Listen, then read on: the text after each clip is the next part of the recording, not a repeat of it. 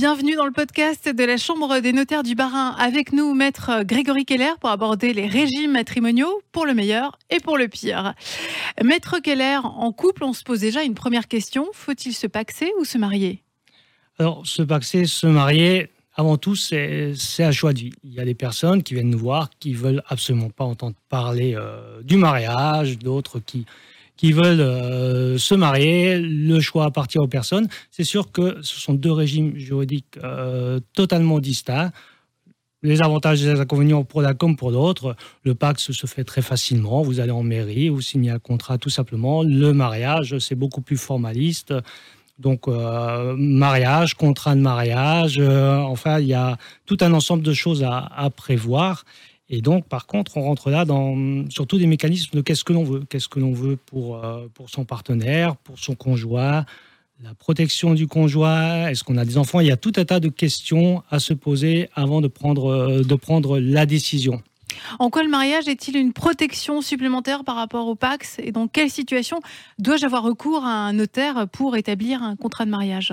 Alors, déjà, le premier conseil, c'est effectivement, vous pouvez dans tous les cas avoir recours à un notaire en amont pour qu'il discute avec vous de votre situation, qu'il fasse euh, le poids sur vos aspirations, vos attentes, et que vous puissiez voir avec lui s'il faut ou pas faire un contrat de mariage, si vous paxez ou non. Sachant que si vous ne faites pas de contrat de mariage et que vous décidez de vous marier, la loi choisit pour vous, c'est-à-dire qu'elle vous impose un régime qui est le régime de la communauté de biens réduite aux acquets. Pour faire simple, tout ce qui est à vous au jour du mariage reste à vous et tout ce que vous allez acheter après va tomber dans une communauté existante avec votre conjoint et tout ce que vous recevrez ensuite par succession ou par, donation restera toujours à vous. L'avantage du, mariage, si on peut dire, par rapport au pacte, c'est qu'il va apporter une protection au, au, conjoint. Protection généralement dans des euh, moments difficiles, c'est-à-dire au décès déjà du, de l'un des époux, il va lui accorder des droits de succession. Souvent, les gens pensent que quand ils sont paxés, ils ont une garantie, euh, ils vont avoir des droits au moment du décès de l'autre. Eh bien, c'est faux. En fait, le Pax ne vous accorde absolument aucun droit en matière successorale. Alors que dans le mariage, le conjoint est protégé. La loi lui dit d'office, vous avez des droits. Alors pourtant, c'est une constante depuis 2012. Le nombre de mariages diminue. Il y a de plus en plus de, de Pax en France, moins de mariages. Est-ce que ça veut dire que les personnes sont nombreuses à ne pas faire le bon choix? Alors, faire le bon choix, grande question, mais effectivement, elles sont nombreuses à ne pas se poser la question tout de suite et à ne pas envisager la protection du, du conjoint, puisqu'encore une fois, le Pax c'est bien, mais s'il n'y a pas de testament par derrière, il y aura absolument aucune protection pour le partenaire en cas de décès. Alors qu'au mariage, ben, vous serez protégé, vous aurez des droits de succession, vous aurez euh, éventuellement également en cas de décès tardif ce qu'on appelle la, pension de, réversion. Hein. La pension de réversion en deux mots, c'est lorsque vous êtes retraité, euh, vous avez votre retraite, au moment du décès du conjoint, vous pouvez bénéficier d'une partie de la pension de retraite que touchait votre, votre époux ou votre épouse. Il n'y a qu'en étant marié que vous pouvez bénéficier de la pension de reversion. Si vous êtes paxé ou en concubinage, vous n'en bénéficiez pas. Donc il n'y a aucune protection à ce niveau-là non plus pour euh, le partenaire. Oui, pour une mère de famille euh, qui n'a pas travaillé, ça peut être intéressant la pension de reversion. Effectivement, ça peut être très intéressant, voire même, voire même euh, indispensable. Hein. On peut dire aussi qu'il y a différents contrats de mariage. Dans quelle situation les différents contrats de mariage sont conseillés? Alors, on a deux grandes catégories de, de régimes matrimoniaux. Les régimes matrimoniaux, c'est un ensemble de règles qui vont régir les rapports patrimoniaux des époux. On a les régimes qu'on dira communautaristes, communautaires, c'est-à-dire que tout ce que vous allez avoir donc va tomber dans une communauté qui existe entre vous et votre, votre époux, votre épouse. Et on a de l'autre côté les régimes séparatistes. régime séparatiste, donc, euh, c'est comme si vous étiez, euh, d'un point de vue patrimonial, en union libre, c'est-à-dire que euh, chacun conserve la propriété de ses biens. Chacun son patrimoine bien distinct. Exactement, chacun son patrimoine bien distinct, à condition qu'on respecte les règles, c'est-à-dire qu'on ne s'amuse pas à faire des investissements sur les biens de l'autre et qu'on mélange, qu'on mélange tout. Alors, on va surtout se poser la question finalement, quand est-ce qu'on privilégie un régime, on va dire, séparatiste, puisque le régime communautaire, c'est le régime légal, c'est euh, celui sans doute de 90% de la, de la population, en fait. Hein. Donc, euh, le régime de séparation des patrimoines, par contre, peut être très intéressant pour une personne qui, par exemple, va exercer une profession commerciale en indépendant ou une profession libérale. Et donc, potentiellement, un risque derrière euh, de faillite, d'avoir des créanciers et tout. La séparation des patrimoines, la séparation des biens permet de protéger son épouse, son épouse en cas de, en cas de difficulté, euh, difficulté de vie, l'entreprise qui périclite, euh, des dettes qui s'accumulent. Ça permet de mettre à l'abri le patrimoine de son, de son partenaire, de son conjoint. Oui, donc séparation des biens, c'est bien si on a une entreprise. Aussi, si on se remarie avec euh, des enfants d'une première union, ça peut Exactement, voilà, tout à fait. Euh, pour la même raison, gardez bien les patrimoines séparés, c'est-à-dire que si vous avez eu des enfants d'une précédente union, votre conjoint actuel, euh, au moment du décès, peut être en conflit avec ses enfants. C'est assez fréquent, malheureusement.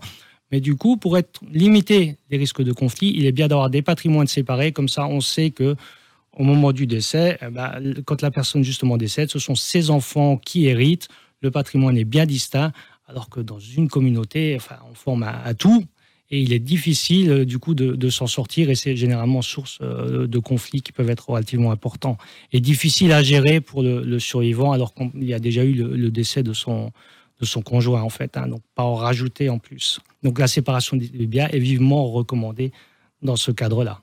Oui, parce que si l'entreprise a des dettes et qu'on est dans un régime communautaire, ça veut dire que ça sera ensuite à la charge du couple et ça peut être périlleux. Tout à fait. Effectivement, les dettes pourraient être supportées par le couple et ça pourrait mettre en, danger, si vous voulez, tout le patrimoine du couple, euh, alors que finalement, en séparant les biens, seul le patrimoine de celui qui s'est engagé dans cette activité commerciale indépendante et qui périclite est engagé, le conjoint pour rester lui à l'abri et conserver son patrimoine, ce qui permet au couple d'avoir toujours quelque chose encore euh, plutôt que d'avoir tout qui soit entraîné dans une, dans une faillite éventuellement.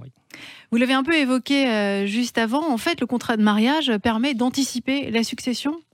Voilà, le contrat de mariage, par certains aspects, permet d'anticiper la succession, mais pas toute la succession. C'est-à-dire que déjà, à la base, donc, le mariage donne des droits. Ceci étant dit, on peut rajouter dans le contrat de mariage ce qu'on appelle des conventions matrimoniales. Alors, les conventions matrimoniales, ce sont des clauses qui sont donc mises dans le contrat de mariage, donc il faut bien évidemment en faire un pour cela, qui vont stipuler qu'en cas de décès, par exemple, la communauté va aller euh, aux survivants. Et donc, on n'aura plus à se poser la question de cette partie du patrimoine, qui est le patrimoine commun. Ça sera déjà réglé dès le départ. Le survivant récupérera. Par contre, ça ne gère pas tout et ça ne règle pas toute la succession. Puisque dans une communauté, on a, comme je vous l'ai expliqué avant, les biens communs et les biens propres. Les biens propres, ce sont les biens que vous aviez soit avant le mariage, soit que vous avez reçus par succession, par donation pendant le mariage, sous un régime de communauté. Hein.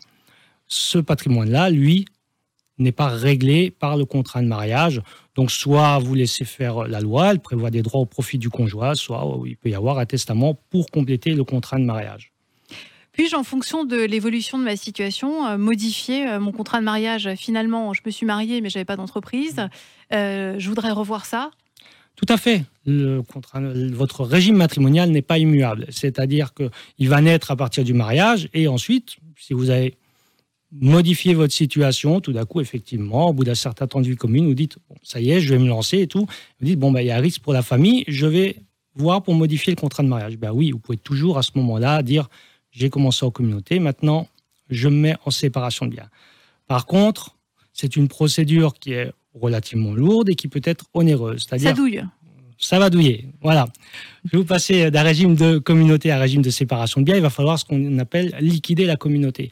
La liquidation de la communauté, c'est faire euh, votre masse de l'ensemble de, votre, de vos biens pardon, communs et les partager, les attribuer à l'un et à l'autre. Et il y a une fiscalité importante hein, qui est quand même de l'ordre de 2,50% sur euh, l'actif commun qui va être perçu lorsque va s'opérer le changement de régime matrimonial. Donc si vous avez par exemple un, patrimoine de 300 000 euros en patrimoine commun, bah, sur une liquidation, il y aura déjà à peu près 7 500 euros de droits d'enregistrement pour les impôts.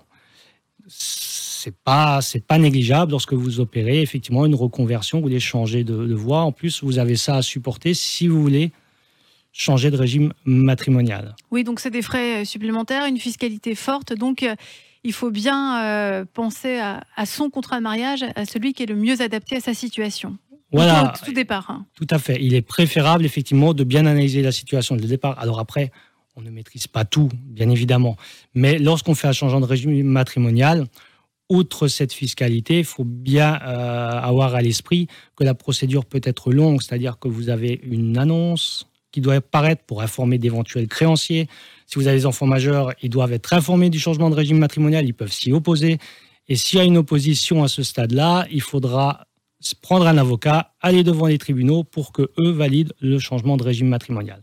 Donc, il est important, il me semble, de penser, bien penser euh, au mariage, aux différents contrats avant de se marier plutôt que d'attendre. Hein, voilà. Maître Keller, on a parlé du meilleur, mais aussi du pire en début d'interview en évoquant euh, ce thème des régimes matrimoniaux. Euh, le contrat de mariage permet-il de se séparer plus facilement, bien sûr sur le plan matériel, en cas de, divorce alors, sur, par certains aspects, oui. Par exemple, il va permettre de régler une partie du sort des biens vous apportez aujourd'hui, vous êtes propriétaire, vous avez acheté votre maison seul, puis vous, tout d'un coup, vous vous mariez. Vous apportez votre maison à la, à la communauté pour que votre euh, conjoint puisse aussi avoir des droits sur ce bien s'il venait à vous arriver quelque chose. Vous pouvez prévoir dès le contrat de mariage que finalement, s'il devait y arriver une séparation, un divorce, ben, vous récupéreriez, vous, ce bien dans votre, dans votre patrimoine. Donc d'un côté, on protège puisqu'on met en commun, et si... Euh, le mariage se rompt par le décès, eh ben, le conjoint est euh, protégé lui. Mais si jamais on divorce, eh ben, on se protège soi en se réservant la faculté toujours de reprendre ce bien, puisqu'on l'a mis dans une masse, dans une masse commune, en fait. Est-ce que le litige peut être difficile, plus difficile à gérer euh, entre personnes vivant en union libre en cas de séparation? Alors, le litige peut effectivement être difficile à gérer, puisque se posent souvent les problèmes de, euh, participation, participation aux dépenses, vous achetez par exemple moitié-moitié, mais à finance 70, l'autre va financer que 30, et au final, on sait bien que la vie euh, quotidienne fait que euh, on fait parfois pas forcément attention. Et donc, tant que tout va bien, bah, on ne regarde pas. Mais dès lors que la séparation se présente, et eh bien, là, on commence à faire des, des comptes d'apothicaires qui viennent fortement compliquer des situations qui ne sont finalement pas, pas régies par la loi même si on constate des décisions de justice qui se rapprochent vers, euh, qui règlent un peu les litiges comme si on était marié sur certains aspects, en fait.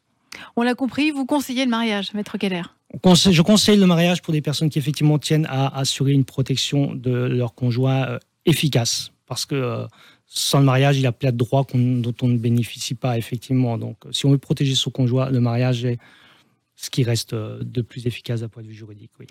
Merci beaucoup pour tous ces conseils, Maître Keller, membre des notaires du Barin.